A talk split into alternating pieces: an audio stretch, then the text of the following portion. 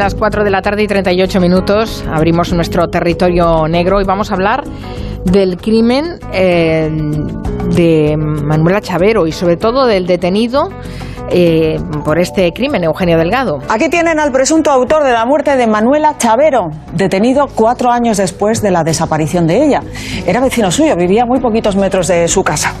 En el interrogatorio él ha confesado que Manuela Chavero murió por accidente, dice que dio un resbalón y que él luego la enterró en una finca suya.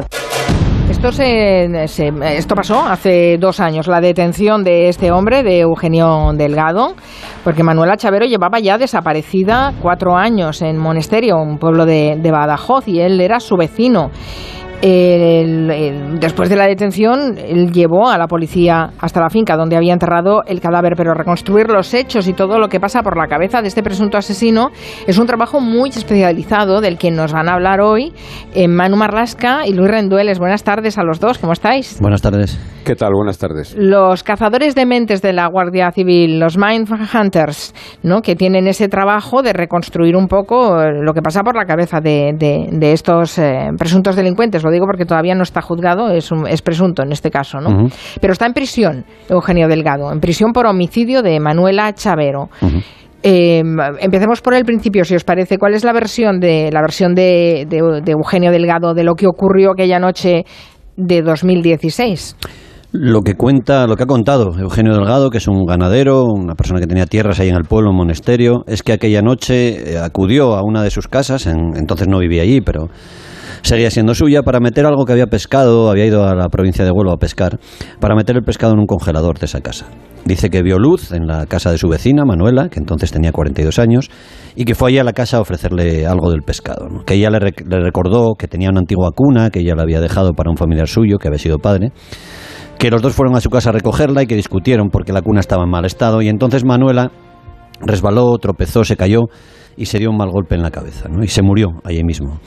Eugenio lo que dice es que él se asustó, que decidió enterrarla en una finca y que ahí estuvo el cadáver de Manuela durante cuatro largos años mientras su hermana recorría televisiones y radios pidiendo ayuda, mientras los dos hijos de Manuela no sabían dónde estaba su madre, mientras todo el pueblo se movilizaba y mientras se señalaba incluso a un joven vecino, un chaval, como sospechoso. Mm, bueno, eh, la explicación eh, parece un poco extraña. Imagino que mm, es por eso que la Guardia Civil no da por buena la versión.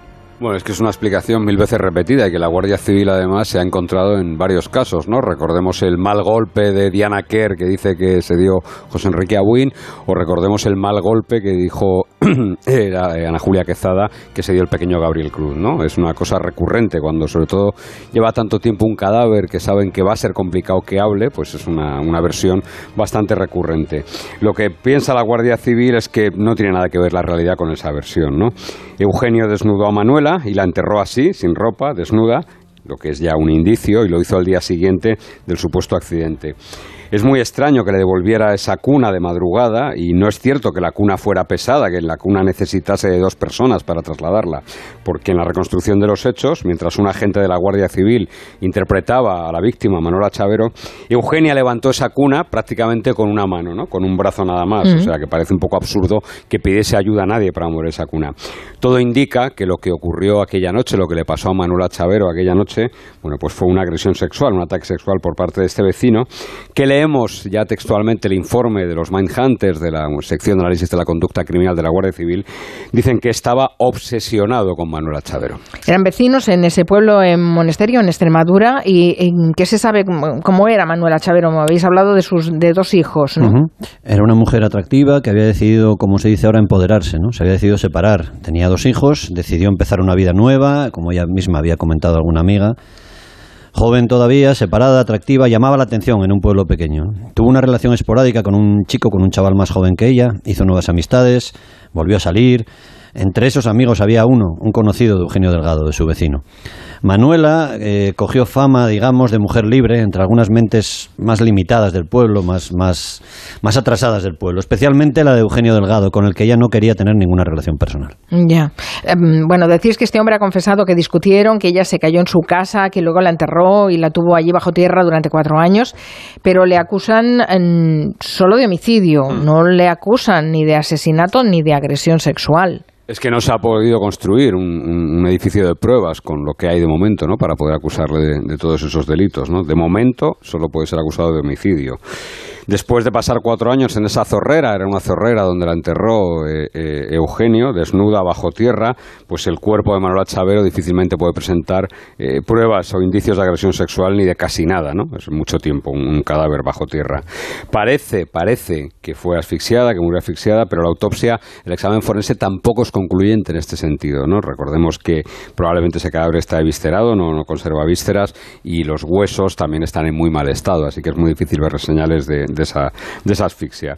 La diferencia entre un homicidio por accidente, digamos, y una agresión sexual que acaba en asesinato, pues de cara al futuro judicial de Eugenio Delgado es mm, importantísima, ¿no? Y aquí es donde entran los cazadores de mentes, los mindhunters, los perfiladores de la conducta, eh, de los que hemos hablado aquí alguna vez, e incluso creo recordar que tuvimos a un capitán aquí de la sección de análisis de la conducta hablándonos del trabajo que hacían. Son un poco como Jodie Foster en El silencio de los corderos, ¿no? Sí. Criminólogos, psicólogos, un poco ese, ese perfil. Sí, se entrevistan con asesinos, con violadores condenados o sospechosos de violación, con supervivientes también, con víctimas supervivientes, con familiares, e intentan hacer un retrato del culpable de un caso o de las víctimas. O de las víctimas también. ¿Han hecho también eh, esto en el crimen de Manuela Chavero, estudiar la víctima y estudiar al presunto asesino? Sí, sí, este es el segundo informe de los especialistas de la sección de análisis del comportamiento delictivo. Cuando Manuela estaba desaparecida, cuando no había rastro de ella, no había nadie detenido, sus compañeros de la UCO, de la Guardia Civil, ya les pidieron un perfil de quién podía estar detrás de eso, ¿no? Entonces era un retrato, digamos, fantasma.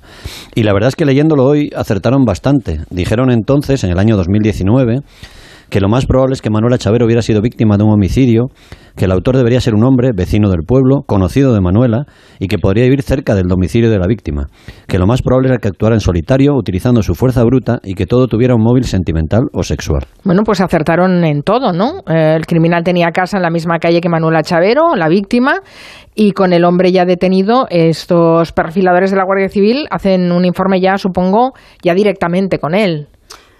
Exactamente. Los especialistas de esa sección de análisis de la conducta delictiva analizan todas las pruebas del caso, es decir, estudian todo lo que se ha acumulado ya lo que hacen es eh, ver el teléfono móvil del sospechoso, analizan sus mensajes, escuchan sus audios, mantienen entrevistas y conversaciones con amigos suyos, con un compañero de trabajo, incluso con tres mujeres con las que estuvo, tuvo o intentó tener algún tipo de relación y además con varias prostitutas o incluso con un proxeneta y una madame con los que Eugenio Delgado tuvo tratos antes y después del asesinato de Manuela Chavero. ¿no? También intentaron entrevistarse con el propio criminal, con el propio Eugenio, que está en la cárcel de Badajoz a la espera de juicio, pero, lógicamente, esta diligencia solo se puede hacer con el consentimiento del reo y en este caso no contaron con él. Él se negó a entrevistarse. Él, no quiso, vale. Bueno, habéis hablado de muchas cosas. A ver, audios, mensajes, prostitutas, proxenetas. Eh, bueno, es evidente que cuando se, cuando se pone la, Guardia Civil, los eh, cazadores de mentes hacen, hacen un retrato, bueno, es que, eh, es que hurgan en cualquier rincón, lo sacan todo. Ellos hacen un perfil que tienen que enviar luego a la jueza porque puede servir como prueba, ¿no? Por lo menos como un patrón de conducta de una persona, ¿no? Los investigadores de la Guardia Civil concluyen, después de esas entrevistas y esos análisis que te decía Manu, que Eugenio Delgado, voy a leer textualmente un, fragmento del informe, tiene preferencia por prácticas sexuales extremas relacionadas con la violencia, la humillación y la cosificación de la mujer. El sufrimiento físico o psicológico de su pareja sexual le produce excitación y placer.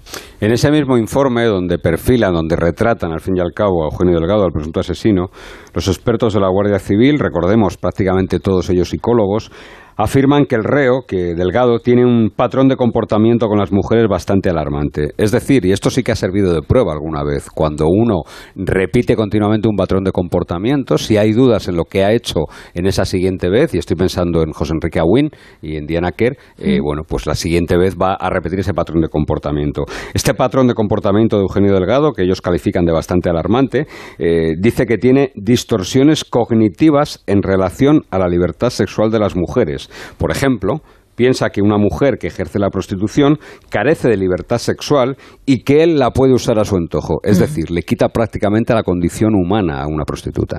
La cosifica. Sí, entiendo que este, vosotros habéis tenido acceso a este perfil que se ha enviado a la jueza y por tanto lo que nos estáis contando es lo que la jueza también está leyendo. Eh, em, pero supongo que habrá datos que, que apoyen eh, esa, ese, análisis que hacen en la Guardia Civil. Claro, claro, hay personas concretas que han contado historias. Eh, prostitutas y mujeres que no son prostitutas, algunas que, con las que él quiso tener relaciones personales. ¿no? Eh, vamos a contar lo más suave, digamos, de ese informe. ¿no?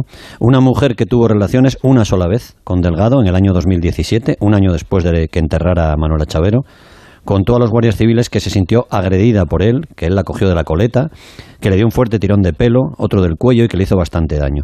Ella le paró los pies, pero recuerda que antes de ese episodio violento, cuando estaban teniendo relaciones, Delgado no conseguía excitarse y que solo después de esa agresión tuvo una erección. Ella lo dice así. Se sintió envalentonado y poderoso, como diciendo, ahora el que manda soy yo.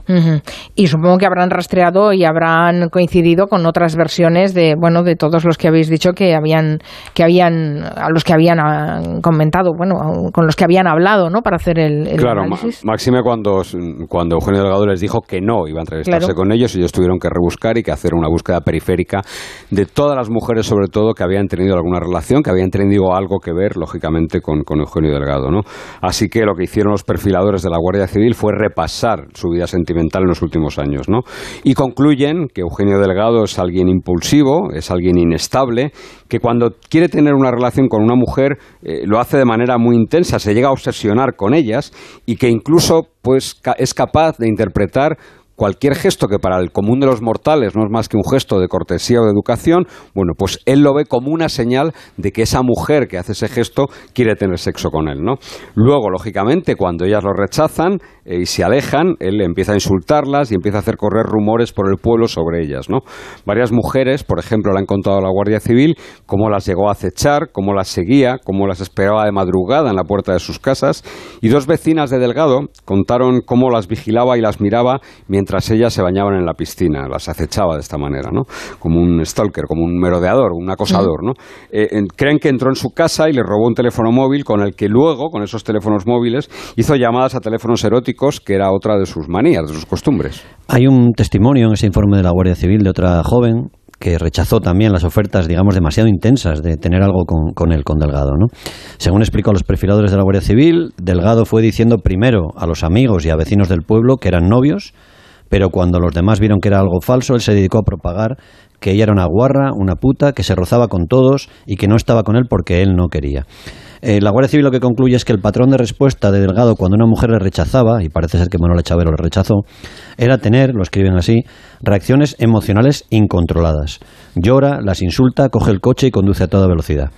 Otros amigos suyos, de Delgado, de la persona que está en prisión, han declarado que cuando tenía estos disgustos con mujeres, eh, se le cruzaban los cables, así lo dicen, y pegaba patadas, golpeaba a sus caballos. Bueno, claro, estoy pensando que eh, estamos hablando de un vecino de Monesterio, de un pueblo en Badajoz, que supongo que los vecinos, más o menos, pues conocen a todo el mundo, ¿no? Y conocen milagros de la mayoría.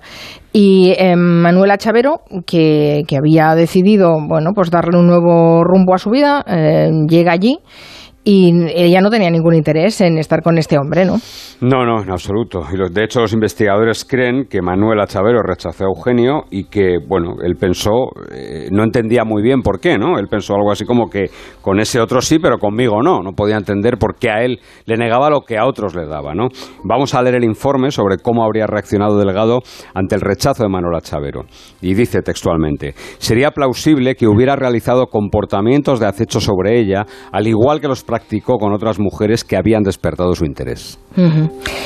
Bueno, eh, mm, por lo que contáis, han dibujado muy bien la mente de este hombre los analistas de la, de la Guardia Civil y deben haber entrevistado, yo qué sé cuántas entrevistas se deben necesitar para hacer un informe de estas características, porque va a ir a juicio.